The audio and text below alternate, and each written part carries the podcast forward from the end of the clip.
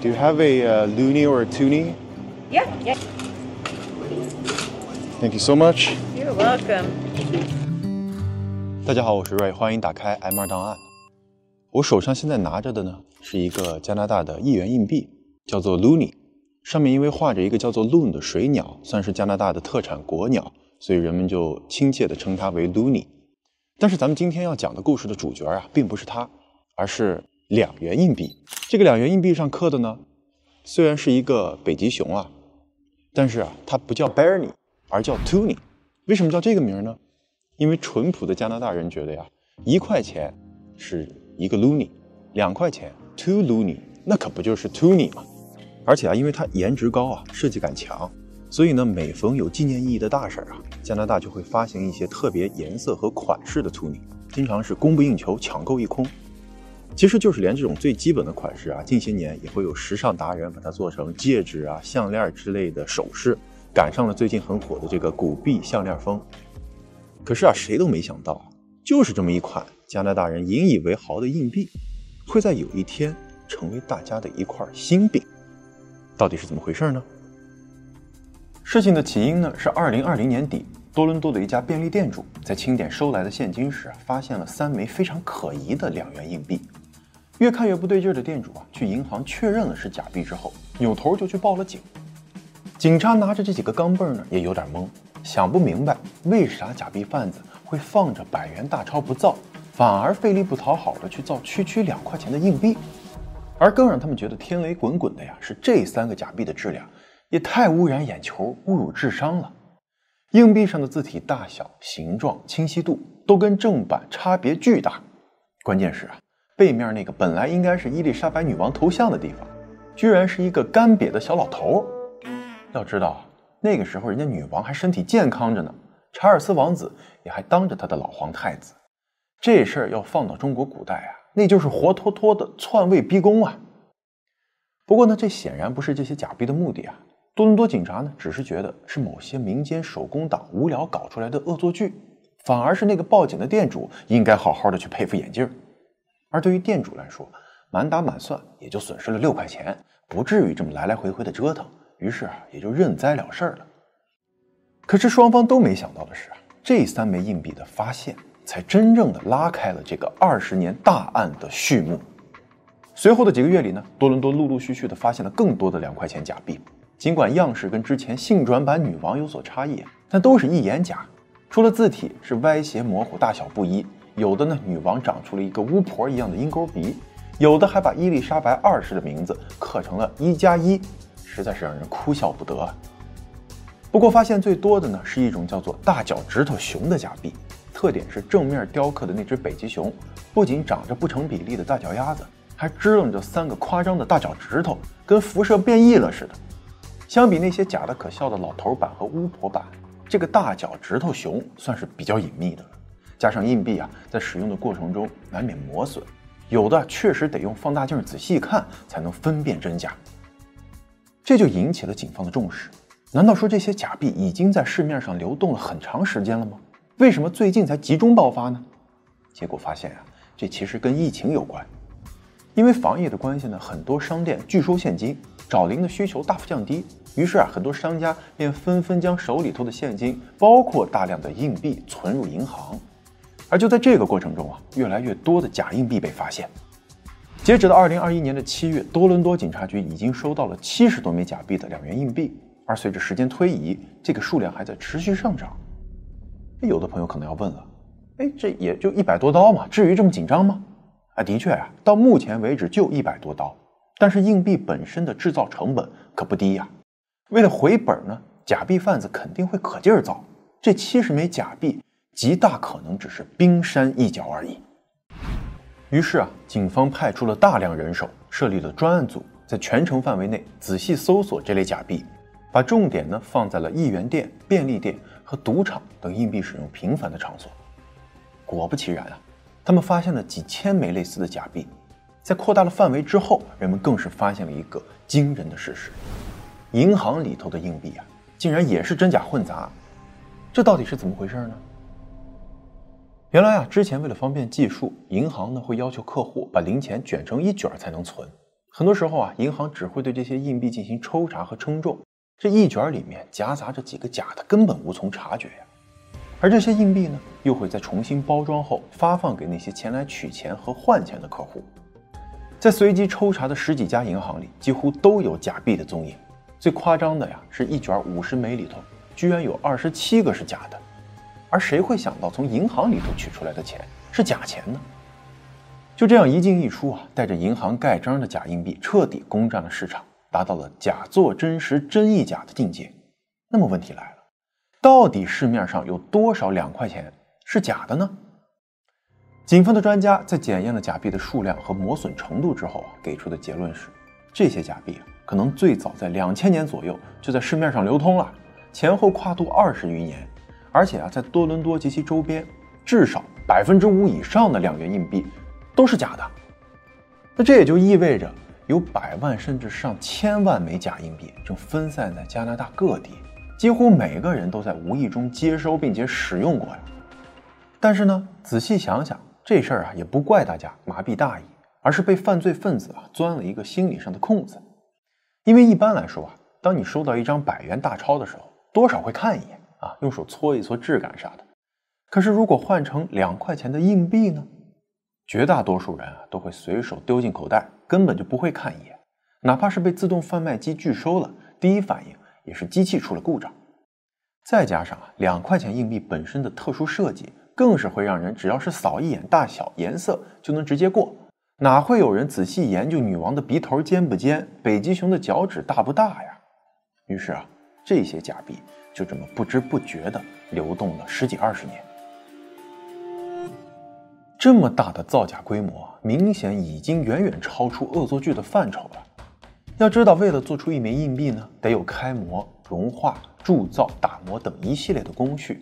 连一般的中小型铸造厂都够呛能完成，关键还能持续制造输出二十年不被发现。唯一的可能啊，就是这些假币都是在国外制作的，再流入的加拿大。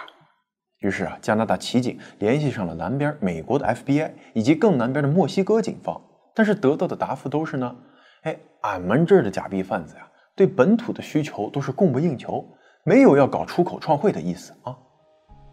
可是，不仅是这些假币的来源成谜啊，另一个问题更加诡异，那就是这些假币不仅尺寸、重量都跟真币是一模一样，就连金属的成分配比都相差无几，明显技术过硬啊。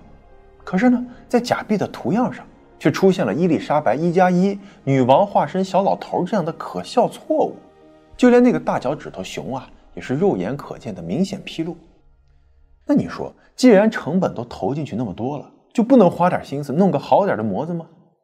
警方在这个问题上啊是想破了头，在 CPU 都快烧干了之前，突然灵光一现，有没有可能这其实是一盘更大的棋呢？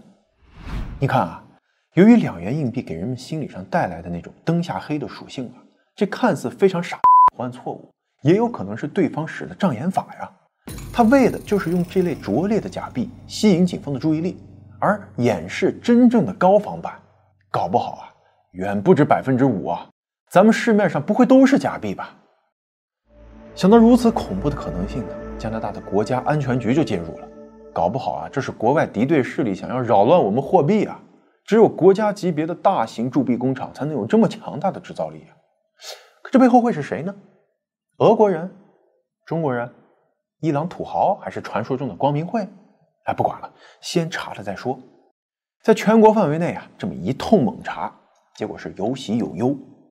喜的呢是，索性没什么更牛逼的高仿品存在，尤其是二零一二年以后发行的正版硬币上，终于添加了防伪技术，用激光精细雕刻出了两片枫叶，所以几乎没有再出现假币。但坏消息是，在那些没有防伪标志的旧版硬币里，假币率高达百分之十。尤其是九六年到二零零零年的硬币啊，更是真假参半，防不胜防。还有更坏的消息，由于两元硬币的质量实在太好，报废回收的数量很少，那些使用了二三十年的钱啊，被一双双手摸的是又旧又脏，反而看起来更像真的。而最坏的消息是啊，你别说找出这些假币的来源了，就连市面上将它们彻底回收都完全做不到啊，因为加拿大造币厂。并没有这个效率能在短时间内造出一大批新版的防伪硬币。而那个终极问题依然得不到解答：如果是敌对国家出手攻击加拿大的金融系统，他为什么要造钢镚呢？百元大钞它不香吗？不过由于疫情啊，越来越多的人开始用电子货币了，现金交易就大大降低。所以呢，警方一方面要求银行和商家提高警惕，收到两元硬币一定要仔细检查；一方面开始了耐心的守株待兔。他们相信啊，这些假币已经在过去二十年间做到了畅通无阻，那么对方肯定不会轻易收手的。结果这一等啊，就等了快两年，直到二零二三年一月，魁北克警方发出通告。终于查获了一批两元假硬币。本来嘛，作为隔壁邻居，安省出现的假币能流通到魁省也是意料之中。但这次情况特殊啊，魁省是一口气儿发现了一万多枚假币，而发现的过程更是充满了戏剧性。事情发生在圣诞购物季，蒙特利尔以北七十多公里的一处小镇啊，镇上最大工具店的老板这天接了一单生意，对方想要买一个除雪机。在测试到满意的一款并讲好的价格以后呢，顾客突然提出能不能现金交易。那个时候啊，疫情已经基本结束了，所有的防疫限制呢都已经取消，所以老板几乎想都没想就答应了。结果只见那个人啊，转身就从开来的皮卡里脱下来了一个装的鼓鼓囊囊的超大号书包，书包里装钱啊，买的还是除雪机。只能说这个客人的操作啊，非常的加拿大。只见他拉开书包的拉链。里面居然是满满一包两块钱硬币啊！他哗啦啦往桌上一倒，那架势啊，堪比小学生终于打碎了存了一年的存钱罐。你说说，现金支付现在变成了零钱支付，老板当下呀也抹不开面子拒收，于是呢，只能带着手下的几名员工放下手里的活儿，一起来清点对方带来的这一千多枚硬币吧。可是啊，越数呢，他越觉得不对劲儿，怀疑自己是不是老眼昏花了呀？怎么这些硬币上的北极熊是越看越别扭呢？于是啊，老板长了个心眼儿，说现在光线太暗了，也快到了关门的时候，不然啊我陪你走一趟，咱们去镇上的银行直接存进去。一听要去银行，对方的神色立刻就不自然了。在几次想要说服店主收下未果之后，他干脆就把硬币装回了袋子里，表示我不买了啊，我不买了还不行吗？然后啊，跳上车一溜烟开走了。老板呢，捡起了他掉落的一枚硬币，第二天就去银行里检验，结果不出所料，就是假的。由于小镇啊满打满算就几百号人，那位顾客说起来还跟老板多少有点交集，这更让老板气不打一处来呀！这可不就是妥妥的杀熟吗？于是他毫不犹豫地报了警，并且还提供了那个人的名字和家庭住址。随后啊，警方果然从他家里头搜出来了那一千多枚没花出去的假币。而问起这些假币的来源呢，大哥的回答非常雷人啊，说我以每个一块钱的价格在二手闲置网上买的呀。那听了这话，警察无力吐槽啊，这年头钱居然也能闲置，二手半价？哎，说你是不是知假买假，就是想故意用假币来着？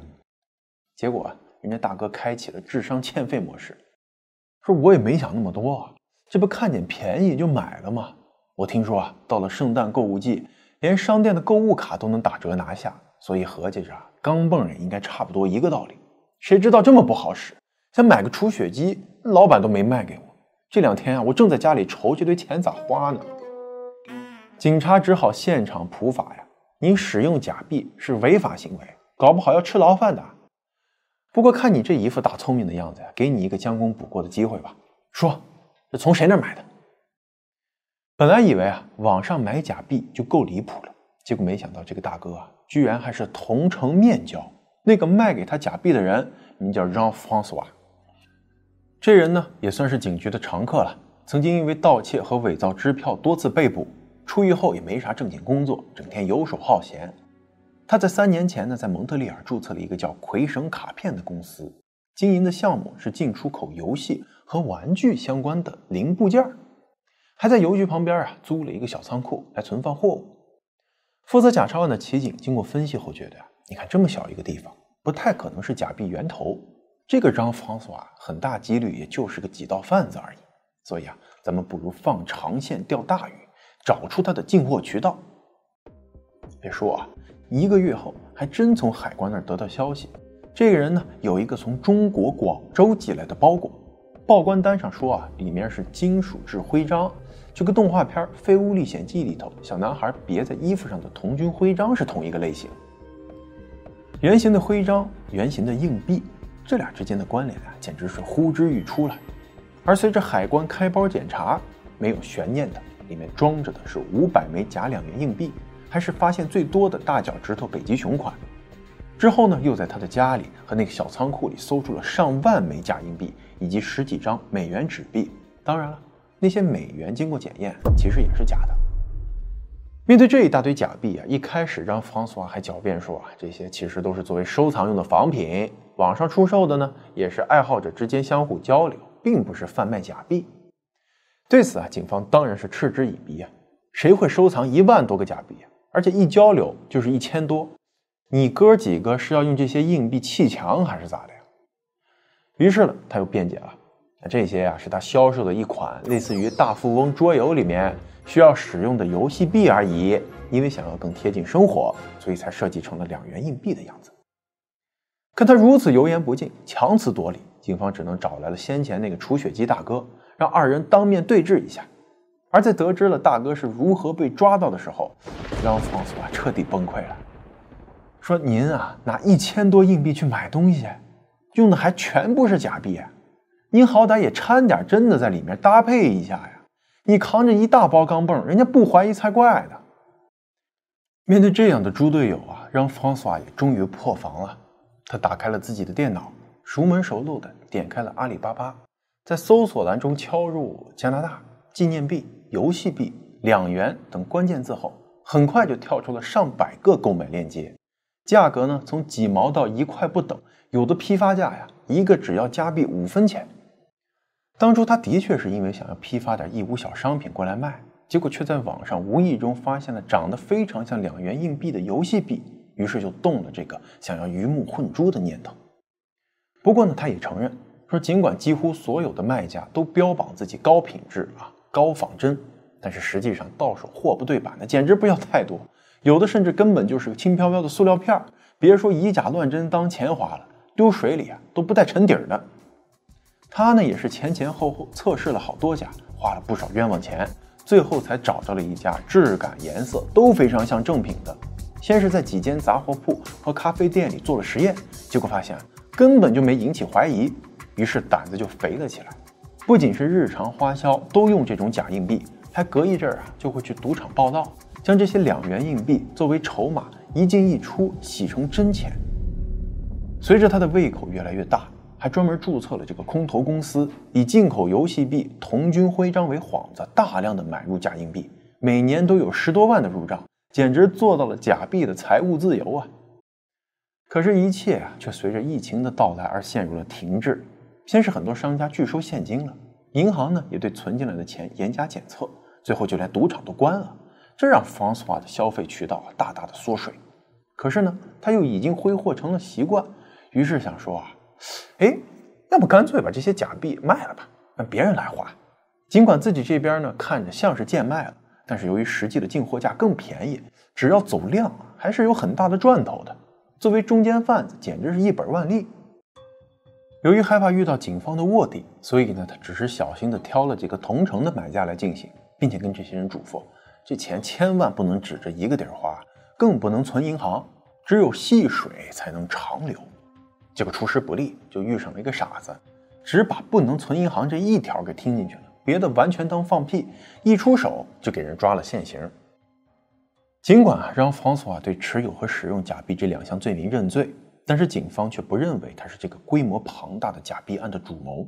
原因呢是他从三年前才开始进口和使用的，而之前也说过了，这些假币早在二十多年前就有了，而且根据出现的频率和范围。更大规模的假币集团应该藏在安省才对啊！为了给自己争取减刑呢，让方索瓦主动提供线索，说跟他干类似勾当的人啊，其实网上有个私密抱团的小群，俗称“假币圈”，时不时啊还会凑在一起交流一下如何把假钱花出去的心得，以及如何搞到更像真钱的假硬币。这个圈子里头啊，有个大神级别的人物，据说他自打1996年第一款两元硬币问世以来啊，就开始造假了。甭管是老头版女王，还是伊丽莎白一加一，或者现在流行的大脚趾头熊，都是用他设计出的模具，反复试验优化后，才拿去中国给制造出来的，堪称是这一行的祖师爷啊！这个假币大师啊，好像真就住在多伦多，而且呢，他上一次无意间夸口说自己在银行也有内线。再多的假钱都能当真钱一样给存进去。一听这话呀，警察顿时来了兴致，赶紧跟他打听，这个祖师爷到底叫啥名你知道不？结果让方斯瓦摇摇头，这种神一样的人物，我等喽啰只能顶礼膜拜啊，哪敢问他的名儿啊？不过据我所知啊，就是圈子里头跟他最亲近的人，也都只敢叫他一声他。啥？他？警察觉得这简直比狂徒张三还要离谱啊！不过看张方斯那边实在是问不出啥了，于是只能把这个信息又传给了多伦多警方，尤其强调说啊银行有内鬼，故意放行这些假币。根据这个线索呢，一路查下去，多伦多警方还真的在银行金库中发现了两批2021年7月以及11月存入的假硬币，而存钱的呢是一个名叫何代雄的69岁华裔男子。闹了半天啊，那个假币圈子里的神秘大佬，他居然是因为大爷姓何，H E he，他，这到底是一个什么样的地域谐音梗啊？而面对找上门的警察呢，何大爷很配合，交出了手里头还没来得及出手的数千枚硬币，而这些钱大部分还是藏在他家的几口电饭锅中的。不过何大爷却否认了这些假币是他做的模具，他表示啊。中国那边的厂商不仅是竞争激烈，技术也非常牛逼啊！你只要给他们一张高清图，再附上大小、尺寸、重量，就能给你复刻个八九不离十了。那么问题来了呀，既然中国那边的工厂技术这么牛逼，为什么会出现那些看上去让人啼笑皆非的纰漏呢？原来啊，那些看上去非常拙劣的错误，其实是大爷下订单的时候故意要求的，原因就是。你搞得太像了，那可不就成真的造假币了吗？那可是重罪啊！所以啊，一定要弄出些和真的明显不一样的地方出来。那么即使被抓到了，也可以说这是游戏币啊、纪念币，减轻罪责嘛。类似于啊，你在仿真枪上贴的那个红点点。这一番话呀，听得警察都愣了，说居然还有假币贩子主动要求不要造的那么像的，这算不算是给中国制造打了一个另类的广告呢？也正因如此啊，大爷制造假币这个罪名最后被控方取消了，警方仅对他提出了持有并使用假币的指控。大爷表示认罪，被处以十万元的罚金。而鉴于他的年龄和身体状况呢，将会以监视居住来代替坐牢。于是啊，这个折腾了全国、惊动了国安局的两块钱假币大案，最后就是以这样一个雷声大雨点小的结果而告一段落。只是大爷背后是否还有大妈？这个他之后还有没有那个他，那就不得而知了。最后啊，想多提醒一下加拿大的小伙伴们，万一手里头啊真的有这种大脚趾头熊假币，该咋办？